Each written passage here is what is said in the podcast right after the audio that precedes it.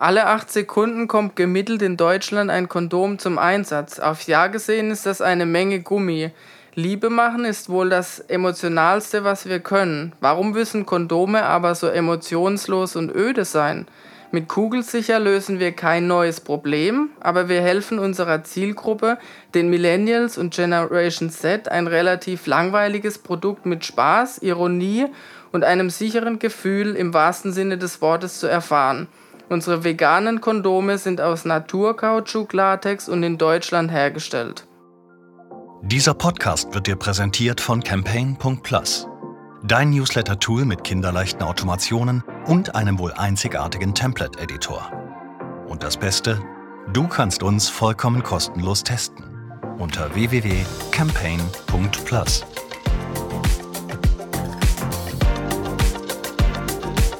Hallo und herzlich willkommen zum Hidden Champions Podcast von Profit.de. Ich bin Selina und ich gebe dir in diesem Podcast spannende Insights in den Gründungsprozess von Startups, von denen du in den Medien bisher vielleicht noch nicht ganz so viel gehört hast. Ich spreche mit den Gründern über die Höhen und Tiefen, erreichte Meilensteine und die größten Herausforderungen im Startup-Alltag. In dieser Folge habe ich die Möglichkeit, Florian Gablenz zu interviewen.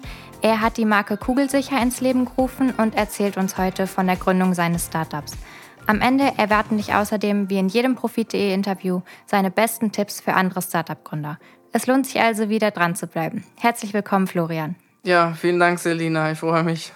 Bevor wir mit den Fragen rund um dein Startup und die Unternehmensgründung starten, darfst auch du an unserem kurzen Aufwärmspiel teilnehmen, damit wir dich gleich zu Beginn schon mal ein klein bisschen besser kennenlernen können. Du hast dafür jetzt gleich 30 Sekunden lang Zeit, um so viele Entweder-Oder-Fragen zu beantworten, wie du kannst. Bist du bereit? Ich bin bereit. Okay, los geht's. Hund oder Katze? Hund. Tee oder Kaffee? Kaffee. Weihnachten oder Geburtstag? Äh, Weihnachten. Sommer oder Winter? Sommer. Frühaufsteher oder Morgenmuffel? Frühaufsteher. Lieber Homeoffice oder ab ins Büro? Ab ins Büro. Workout oder Joggen? Äh, Workout. Scharfes Essen, ja oder nein? Ja. Für jeden Tag vegan oder jeden Tag Fleisch? Jeden Tag vegan. Und stopp, die Zeit ist um. Bist du bereit für die Fragen rund um Kugelsicher? Hast du dich aufgewärmt? Ja. Dann legen wir gleich mal los.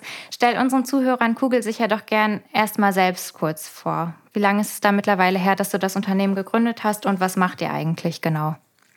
Ja, es ging äh, 2019 im November los mit der Idee. Ich war einige Zeit bei Rossmann beschäftigt und habe da schon den Kondommarkt unter die Lupe genommen, fand den immer sehr spannend, weil er außerordentlich langweilig ist in Deutschland. Es gibt äh, drei große Tante Emma-Spiele eigentlich und äh, habe mir da vorgenommen, die einfach anzugreifen. Und es hat dann einige Monate gedauert, bis dann die erste Charge vom Band gerollt ist. Es war erst Mitte 2020 soweit. Es gab Corona-Verzögerungen und äh, wir haben es aber trotzdem geschafft. Also wir, das sind äh, Ji-hyun, das ist meine Designerin, ist eine Koreanerin. Ich äh, vertraue auf koreanisches Design. Und dann der Uwe, der kümmert sich um die Finanzen. Und äh, die Ashley, die ist in den USA und die wird sozusagen die internationale Expansion vorantreiben. Seid ihr dann jetzt im Moment schon auf verschiedenen Märkten, also in verschiedenen Ländern aktiv oder bisher nur in Deutschland oder auch in Korea? Ja, wir sind aktuell sind wir über Amazon in Deutschland erhältlich. Seit Juni sind wir auch bei Denry gelistet, also der größten Biomarktkette. Und äh, da ich mich gerade in Korea befinde, werde ich auch äh, hier versuchen, das Ganze voranzutreiben, weil in den asiatischen Märkten zählt Made in Germany sehr viel und gerade beim Thema Kondome ist die Sicherheit natürlich wichtig und da erhoffen wir uns, dass wir in den asiatischen Märkten Fuß fassen können. Mhm. Was hebt euer Sortiment da von den anderen Mitbewerbern ab? Also was macht die kugelsicheren Kondome da besser als andere? Man muss natürlich sagen, Kondome sind und bleiben Kondome. Es ist jetzt kein Produkt, das sich durch seine Innovation hervorhebt. Es ist weiterhin ein Gummiüberzug. Aber was wir anders machen, ist im Unterschied zum Marktführer beispielsweise sind unsere vegan. Wir kommen ohne den ähm, Stoff Casein bei der Verarbeitung aus. Das tun nur die wenigsten. Und das ist schon mal ein Punkt, der uns auszeichnet. Und optisch würde ich sagen, spielen wir in einer anderen Liga. Wir kommen in einer hübschen, stylischen Metalldose, die man wieder befüllen kann. Wir bieten auch Großpackungen an. Ja, wir haben Naturkautschuk-Latex ohne irgendwie äh, Schnickschnack, also keine aktverzögernden ähm, Mittel, die beim Mann chemisch eingesetzt werden, sondern reinster Latex und sichere Verhütung. Mhm. Also alles mehr so in Richtung naturfreundlich. Genau, man könnte der Dose natürlich unterstellen, sie wird auch mit einer schlechteren Ökobilanz hergestellt. Das ist auch so, aber wir regen natürlich die Kunden auch dazu an, dass sie die Dose wieder befüllen und weiter nutzen und sich dann mhm. bald mit unseren Refill-Packungen auch Nachschub holen und dann einfach zugleich eine stylische äh, Verpackung haben und die das Produkt aufwerten und andererseits aber auch umweltfreundlicher agieren und nicht tausend Packungen wegschmeißen müssen. Mhm. Was hast du vor deiner Selbstständigkeit gemacht? Also du hast gesagt, 2020 oder 2019 habt ihr angefangen. Wolltest du davor auch schon immer dein eigenes Startup aufbauen oder ist die Idee dann zufällig entstanden, als du bei Rossmann gearbeitet hast und dann dadurch ins Rollen gekommen? Vor meiner Zeit bei Rossmann war ich noch im Studium und habe schon meine erste Firma gegründet. Also ich hatte jahrelang eine, eine kleine Webdesign-Freelancer-Agentur und habe damit äh, Webseiten und Shops für andere Unternehmen entwickelt, parallel zum Studium. Und dann hatte ich mit K-Beauty, also Korean Beauty Produkte, die habe ich importiert nach Deutschland und habe mich da ein bisschen ausprobiert. Und dann bin ich aber zu Rossmann reingekommen, auch im Zusammenhang mit K-Beauty und habe dann meine Selbstständigkeit aufgegeben und habe mich dann aber wieder entschieden, ich wollte unbedingt eine eigene Marke ins Leben rufen und auch noch mehr mit meiner Leidenschaft Korea zu tun haben, dass ich dann Rossmann wieder verlassen habe und mich selbstständig gemacht mit Kugelsicher und äh, bin auch froh, dass ich den Schritt gegangen bin. Es ist nicht immer einfach als Gründer. Man denkt sich so, wenn das Gehalt regelmäßig kommt und die Probleme sind halt doch nach 6 Uhr dann äh, beim Arbeitgeber, dann wünscht man sich manchmal so die Anstellungszeit zurück, aber wenn man dann äh, flexibel arbeiten kann und sein eigener Chef ist und äh, viele verschiedene Projekte angehen kann, dann weiß ich immer wieder zu schätzen, was es heißt, Start-up-Unternehmer zu sein. Ja, das kann ich auf jeden Fall sehr gut verstehen. Also hat dich die Flexibilität vor allem am, an der Startup-Gründung gereizt und dass man sein eigener Herr ist? Oder gab es da noch andere Beweggründe für dich, dein eigenes Startup zu gründen? Oder dich auch im Studium schon selbstständig zu machen? Ja, das waren immer zwei wichtige Gründe. Ich habe auch gemerkt, dass ich eher ein Generalist bin. Also ich will nicht bei einem Arbeitgeber ewig lange an einem Projekt dann arbeiten, sondern ich arbeite gerne in verschiedenen Bereichen und versuche auch ständig neue Dinge aus. Ich habe Spaß daran, was eigenes ins Leben zu rufen und nicht andere Dinge fortzuführen. Und das mhm. geht halt bei einem Arbeitgeber nur bedingt. Deswegen war für mich dann der Schritt klar.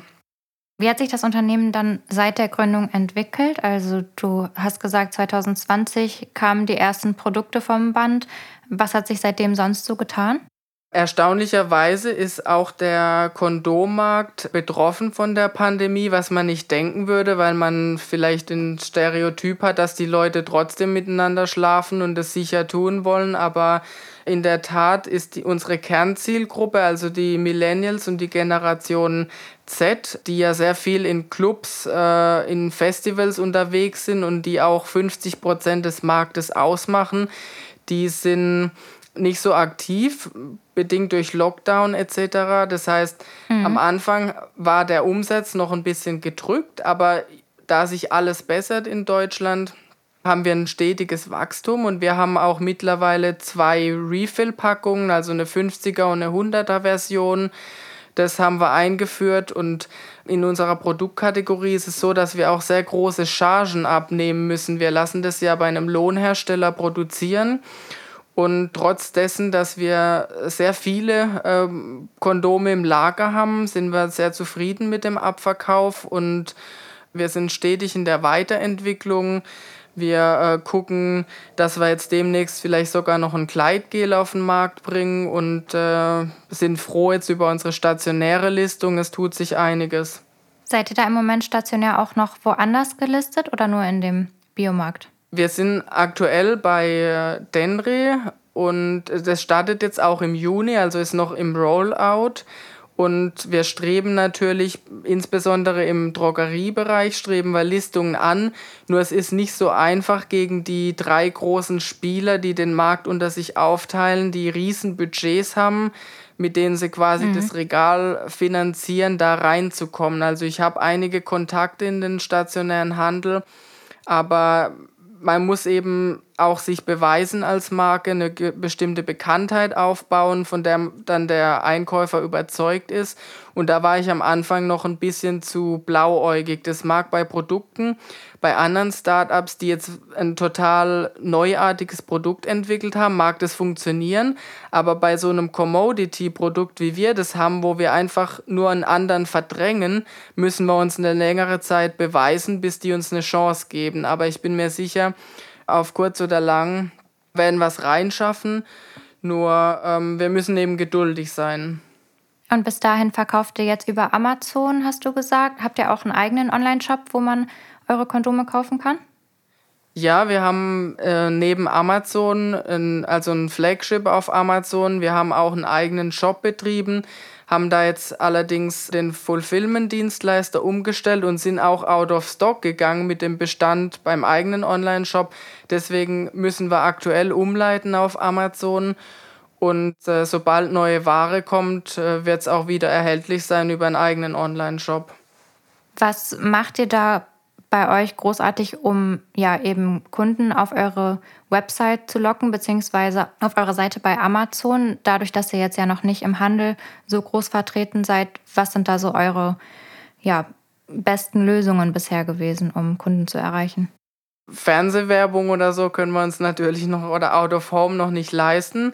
Was wir tun, ist sehr viel in Amazon PPC Werbung investieren. Da experimentieren wir sehr viel, auch mit Automatisierungstools und äh, dann so die klassischen Sachen wie Instagram und äh, Google Ads, wobei wir die Erfahrung gemacht haben, dass Instagram sich für so eine ja, Gebrauchsartikel oder Commodity-Produkt ist nicht so die äh, richtige Plattform, um da die Kunden auch zum Konvertieren zu bringen. Also da eignet sich schon eher so ein funktionales Google, wo die Kunden dann nach einem Bedürfnis, das sie erfüllt haben wollen, suchen, als ein Instagram, wo man eher ein, ein Lifestyle-Produkt dann ähm, jetzt mal erwirbt. Wir wollen zwar in die Richtung Lifestyle, aber sind dann halt doch nicht so cool wie ein Sneaker oder eine neue Handtasche. Da gibt es sehr plattformspezifische ähm,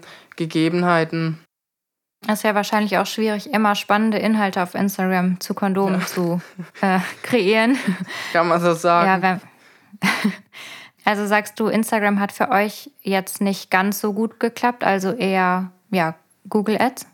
Genau, wir fokussieren uns auf Google Ads mit Facebook haben wir intendiert nicht so viel experimentiert, weil da ist die Zielgruppe relativ äh, alt und wir fokussieren uns eher auf die jüngeren Leute. Und ja, das waren so einige Learnings, die wir mit unserem Budget, was jetzt auch noch nicht so groß ist wie die äh, großen, die Learnings, die wir gezogen haben. Gab es in der Vergangenheit noch andere Marketingkanäle, die ihr ausprobiert habt, die sich gar nicht gelohnt haben, von denen du anderen vielleicht sogar abraten würdest oder die sich jetzt speziell in eurer Branche einfach nicht gelohnt haben? Wir haben ein bisschen was getan in Sachen Influencer-Kollaboration. Nur haben wir da festgestellt, dass das Thema Sexualität, also trotz all der Startups wie Amorelli oder äh, Lelo Hex oder andere ähm, bekannte Womanizer-Marken, die da vorgeprescht sind, schämen sich viele Leute immer noch drüber zu sprechen. Und wenn man Influencer anspricht, dann zögern die auch so ein bisschen, ja, für ein Kondom jetzt eine Partnerschaft. Also da ist viel noch Scham und Zögern und wenn der Influencer nicht davon überzeugt ist, dann wird es auch natürlich in der Vermarktung nichts. Und unter dem Gesichtspunkt, dass wir jetzt Kondome vermarkten, mhm. würde ich davon auf jeden Fall abraten, was aber in anderen Produktkategorien natürlich äh, überhaupt nicht zutreffen mag. Okay, verstehe. Was würdest du sagen, waren eure größten Erfolge bislang? Also worauf bist du am meisten stolz? Sehr stolz bin ich auf diese stationäre Listung, dass wir das geschafft haben. Ich habe auch nicht gedacht, dass das so enorm viel Vorbereitung benötigt. Also mit Anlieferungen, mit den Gesprächen mit dem Category Manager, äh, mit dem Pricing, mit der äh, Logistik und auch äh, Sicherheitsbeständen. Das sind schon enorm viele Dinge, die da dranhängen. Und ich bin ein großer Fan von stationärem Retail, obwohl ich auch an E-Commerce glaube. Und es ist halt immer schön, wenn man sein eigenes Produkt im Regal sieht. Und da haben wir uns alle gefreut, dass das geklappt hat. Das kann ich mir vorstellen. Hast du bestimmte Tipps, wie man vorgehen könnte, wenn man irgendwo stationär gelistet werden möchte oder was man vielleicht vermeiden sollte? Wie läuft das überhaupt ab, wenn man jetzt beispielsweise im Rossmann oder einer anderen Drogerie oder auch in einem ganz anderen Geschäft, in einem Discounter oder ähnlichem gelistet werden möchte? Ja, äh, wichtig ist, also auch aus meiner Innenansicht damals bei Rossmann, ich war zwar in der Eigenmarkenabteilung, Eigenmarken und Marken sind ja immer zwei verschiedene Bereiche und in der Markenabteilung gibt es für jede Produktkategorie, manchmal auch für mehrere Kategorien einen Einkäufer, an den muss man versuchen ranzukommen. Dann ist auch wichtig, die Drogeriemärkte sind anders strukturiert wie die Lebensmittel, die Supermärkte beispielsweise. Die Supermärkte arbeiten viel mit Regionalgesellschaften zusammen, während die Drogeriemärkte sehr zentralisiert sind. Da gibt es eben einen Einkäufer und bei den Supermärkten gibt es viele Einkäufer. Da ist es tendenziell einfacher reinzukommen, weil die ähm, Masse an Märkten noch nicht so da ist und dann ist der Sales Pitch entscheidend. Also man muss sich Gedanken machen, die Marge und die Preispositionierung wo die Konkurrenz sich befindet und der Handel hat hohe Erwartungen an die Margen und man muss auch sehr klar den USP herausarbeiten. Mhm. Und äh, da ist es wichtig, dass man sich mit der Konkurrenz auseinandersetzt und auch so ja die Eigenheiten der Händler kennt. Also ein Foodmarkt, für den spielt vielleicht Regionalität eine sehr große Rolle, während für einen Drogeriemarkt, da ist es dann Nachhaltigkeit aus einer anderen Perspektive. Ich sag mal, ähm, ja, DM ähm, hat auch bestimmte Nachhaltigkeitskriterien und da kann man auch auf der Webseite oder sonst wo Infos finden, um sich dann für den Pitch mit dem Einkäufer vorzubereiten. Mhm. Du hast gesagt, es ist wichtig, an den Einkäufer ranzukommen. Hast du dafür irgendeinen Tipp? Also wo hast du den, ja, herausgefunden, wer der passende Einkäufer ist? Also hast du ähm, zum Beispiel einfach bei LinkedIn geschaut, wer arbeitet dort oder hast du angerufen und einfach nachgefragt, ob du verbunden werden kannst? Ja, so der Anruftyp bin ich eher nicht so. Ich habe mich dann äh, im Internet viel umgeguckt. Ich habe äh, LinkedIn genutzt, da gibt es diesen Sales Navigator. Mhm. Und dann habe ich auf Xing geguckt, da gibt es auch so ein ähnliches Tool, das fällt mir gerade nicht ein. Dann habe ich viel über die Google-Suche, also gerade im äh, Lebensmittelbereich, Edeka, Rewe, da sind die Regionalgesellschaften alle zugänglich. Manche haben auch äh, beispielsweise Leckerland, ein großer ähm, Zulieferer für Kiosk und Tankstellen, die haben sogar auf der Webseite dann erwähnt, wer der Einkäufer ist.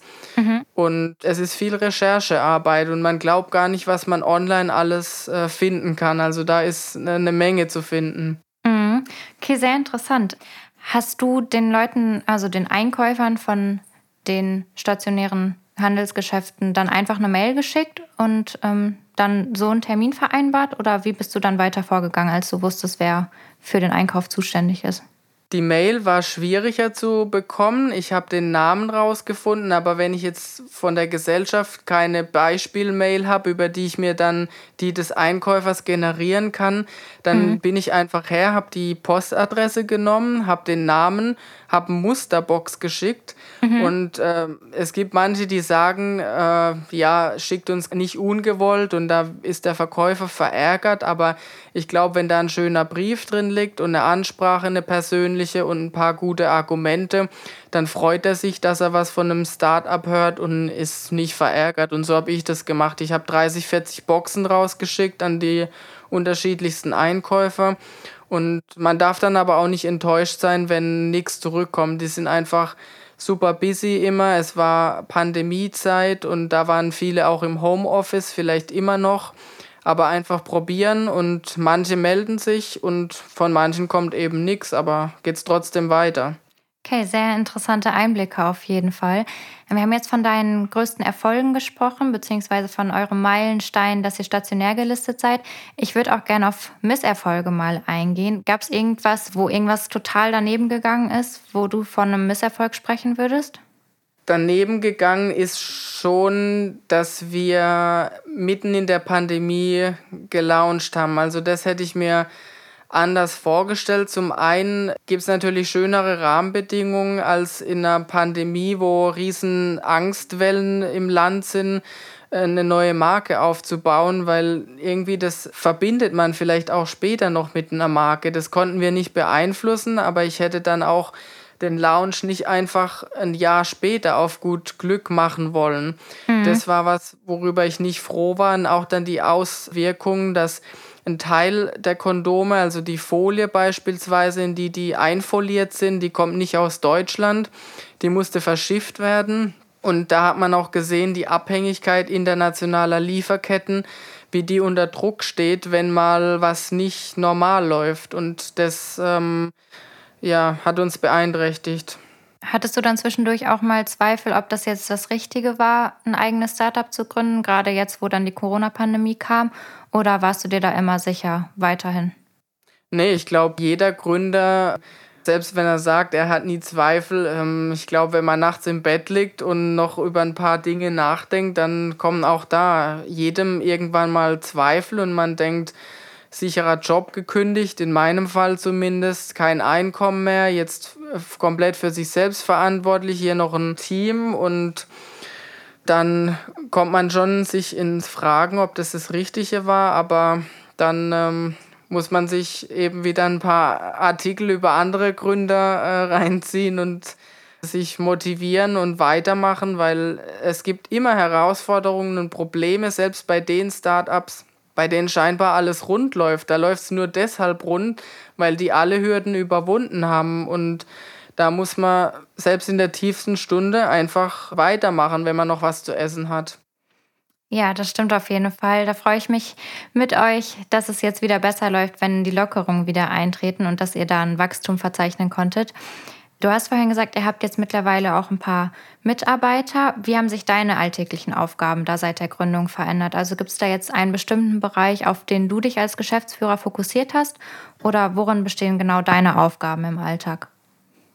Meine bestehen eigentlich darin, dass, dass ich viele Dinge koordiniere. Also ich muss einerseits, ich muss die Finanzen auch kennen, obwohl wir da den Uwe als Fachmann haben, der auch aus der Versicherungsbranche kommt, der sich damit dann ähm, fachmännisch mit befasst. Aber ich muss natürlich auch wissen, am Monatsende mit Monatsabschluss und so weiter, das gehört dazu als Geschäftsführer, weil ich auch verantwortlich bin dann vom Finanzamt. Mhm. Aber wenn es jetzt in die Fachbereiche reingeht, meine Designerin entwickelt dann mit eigenen kreativen Ideen, ich gebe ihr ein paar Impulse und es verändert sich so die Verlagerung. Während ich am Anfang noch sehr tief im Detail war, wird es, äh, je weiter wir vorangehen, immer abstrakter, dass ich in Richtung Delegation gehe, das Feld im Blick habe, aber die Einzelaufgaben dann von den anderen übernommen werden.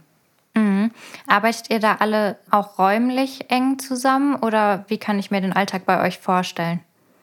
Wir sind im, im WeWork und äh, wir sind auch alle in Frankfurt, bis auf die Ashley, die in den USA ist. Mhm. Wir haben regelmäßige Treffen und machen dann aber auch von zu Hause viel. Gerade die Designerin, die braucht auch ihre Freiheiten und äh, mhm. da arbeitet die dann von zu Hause. Wir haben Videocalls oder treffen uns vor Ort, wenn es möglich ist. Das ja, funktioniert wenn es bei großen Firmen geht, dann geht es bei einem kleinen Firma erst recht. Mhm. Fehlt dir da manchmal, dass ihr alle zusammen immer in einem Büro sitzt oder kommt dir das ganz gelegen, dass ihr ja auch von zu Hause arbeitet und euch dann einfach bei Bedarf zusammenschließt online? Nee, also so wie früher, dass man sich deutlich öfter getroffen hat, es war schon schöner. Man hat auch noch mehr Möglichkeiten, dann im Vertrauen zu arbeiten und Dinge wirklich auf die Kette zu bringen. Aber wir passen uns an und zeitweise ja, war es auch rechtlich eigentlich ähm, grenzwertig, dass man sich da groß trifft. Und mhm. wir haben uns daran gewöhnt, wie viele andere, denke ich auch. Bisher haben wir jetzt hauptsächlich über die Höhen und Tiefen in der Vergangenheit gesprochen, jetzt so ein bisschen über den ja, gegenwärtigen Alltag bei euch. Wie sieht es da für die Zukunft aus? Welche Ziele verfolgst du mit deinem Unternehmen? Soll es zum Beispiel neue Produkte geben? Wollt ihr neue Märkte erschließen, in neue Länder gehen? Was ist da euer Plan aktuell? Ja, Plan ist auf jeden Fall, dass wir die stationäre Listung ausbauen, dass wir nicht nur bei Denry einen guten Job ablegen, sondern dass wir auch weitere, wenn wir den Business Case etabliert haben, dann wird es einfacher, an weitere Einkäufer ranzukommen. Das ist auch nochmal ein, ein guter Tipp an die anderen Start-up-Gründer. Versucht einen einzigen Case zu etablieren und legt den dann bei einem anderen vor, weil damit ähm, hat der Einkäufer automatisch einen Proof, guck, da hat es funktioniert. Mhm. Und das steht auf unserer Agenda und dann werden wir an, an neue Produkte also da schweben wir nicht nur klassische Produkte aus der Kategorie wie ein Kleidgel vor, sondern ähm, ich denke auch ganz verrückt im Bereich Mode. Da gibt es ja so Streetwear-Brands. Vielleicht ähm, gibt es auch mal einen kugelsicher Pulli. Louis Vuitton äh, hat zum Teil auch Kondome gelauncht. Also da habe ich äh, verrückte Ideen. Ähm, da will ich einfach mal den Markt austesten. Und dann Export steht auf meiner Liste. Also ich bin ein großer Korea-Fan und ich will auf jeden Fall versuchen, dass ich dieses äh, deutsche Premium-Produkt in die asiatischen Märkte reinkriege. Mhm. Du bist jetzt im Moment auch in Korea vor Ort? Genau, ich bin gerade in Seoul, aber die Verbindung steht. das ist gut. Du hast gesagt, ein Ziel ist es, ja, den stationären Handel auszubauen und da in weiteren Geschäften gelistet zu werden. Gibt es da irgendeinen Laden, wo du am allerliebsten mal gelistet werden wollen würdest? Also ein großes Ziel, wo die kugelsicheren Kondome irgendwann mal verfügbar sein sollten? Am liebsten natürlich bei DM und oder Rossmann. Mhm. Und da wären wir schon froh, weil Drogeriemarkt, die haben einen riesigen Marktanteil und das wäre klasse, wenn ich da mal zum Rossmann äh, vor dem nächsten Koitus gehen könnte und mich da selber versorgen könnte. Mhm. Da wünsche ich euch auf jeden Fall sehr viel Erfolg bei euren Plänen und Zielen. Abschließend würde ich dich, wie bei jeder Hidden Champions Folge, gern nach deinen Top 3 Tipps für andere Startup-Gründer fragen. Was hast du in den letzten Jahren gelernt, um es jetzt anderen Gründern mit auf den Weg zu geben? Ja, gerne. Ich ähm, denke, erstens würde ich mitgeben, es ist wichtig, die Idee am Kunden möglichst früh zu validieren, aber zugleich hört auch nicht auf die anderen. Es wird viele Stimmen geben, die da und da und da was zu bemängeln haben. Und äh, ihr müsst auch diese Bemängelungen unterdrücken und euer eigenes Bild fest als Vision vor Augen haben. Zum Zweiten, keine Angst vor Fehlern und dieses ähm, Try hard, fail hard klingt immer so schön aus den Gründerstories. Wenn man dann selber Fehler macht, dann äh, neigt man dazu, am Boden zerstört zu sein. Aber dann muss man gerade wirklich jetzt auch das Wissen anwenden und weitermachen und da nochmal die Erinnerung einfach weitermachen. Und ich sage immer, solange man noch was zu essen hat, weiter probieren. Und als drittes würde ich noch mitgeben, nicht alles perfekt zu machen. Ich wollte am Anfang, ich habe mehrere Wochen in das Design reingesteckt und wollte die schönste Dose auf der Welt kreieren und ähm, habe dann aber irgendwann nach zig Revisionsschleifen gesagt, du musst aufhören und musst auf den Markt bringen. Und da ist der Tipp, schafft die 80, 85 Prozent, aber die restlichen ja, 20 Prozent ist dann Pareto-Optimum. Da braucht ihr 80 Prozent der Zeit, um 20 Prozent die letzten ähm, besser zu machen und verschwendet da nicht zu viel Zeit, sondern geht nach vorne und ähm, testet. Super, ich danke dir für deine Tipps. Dann würde ich sagen, können wir die Folge an dieser Stelle perfekt beenden. Ich danke dir, dass du die Zeit genommen hast, deine Erfahrungen und Tipps mit mir und uns, Dankeschön. mit uns zu teilen. So, das war's dann erstmal mit der heutigen Folge zu Kugelsicher. In den Show Notes findest du nochmal alle Informationen zu dieser Podcast-Folge und ein kurzes White Paper von Kugelsicher, in dem du weitere Infos zu Florians Startup finden kannst. Falls du noch kein Abonnent bist, dann freuen wir uns, wenn du den Hidden Champions Podcast jetzt abonnierst und auch bei der nächsten Folge wieder vorbeischaust. Wenn du den Podcast als Apple Podcast angehört hast, dann freuen wir uns außerdem sehr über eine Bewertung von dir. In der nächsten Folge habe ich Maria Mann zu Gast. Sie hat Financery gegründet und hilft mit ihrem Startup dabei, die Vermögenslücke zwischen Männern und Frauen zu schließen, indem sie vor allem Frauen dabei unterstützt, ihr Geld gewinnbringend und einfach zu investieren. Ich freue mich, wenn du auch beim nächsten Mal wieder mit dabei bist. Bis dahin sage ich erstmal vielen Dank fürs Zuhören und bis zum nächsten Mal.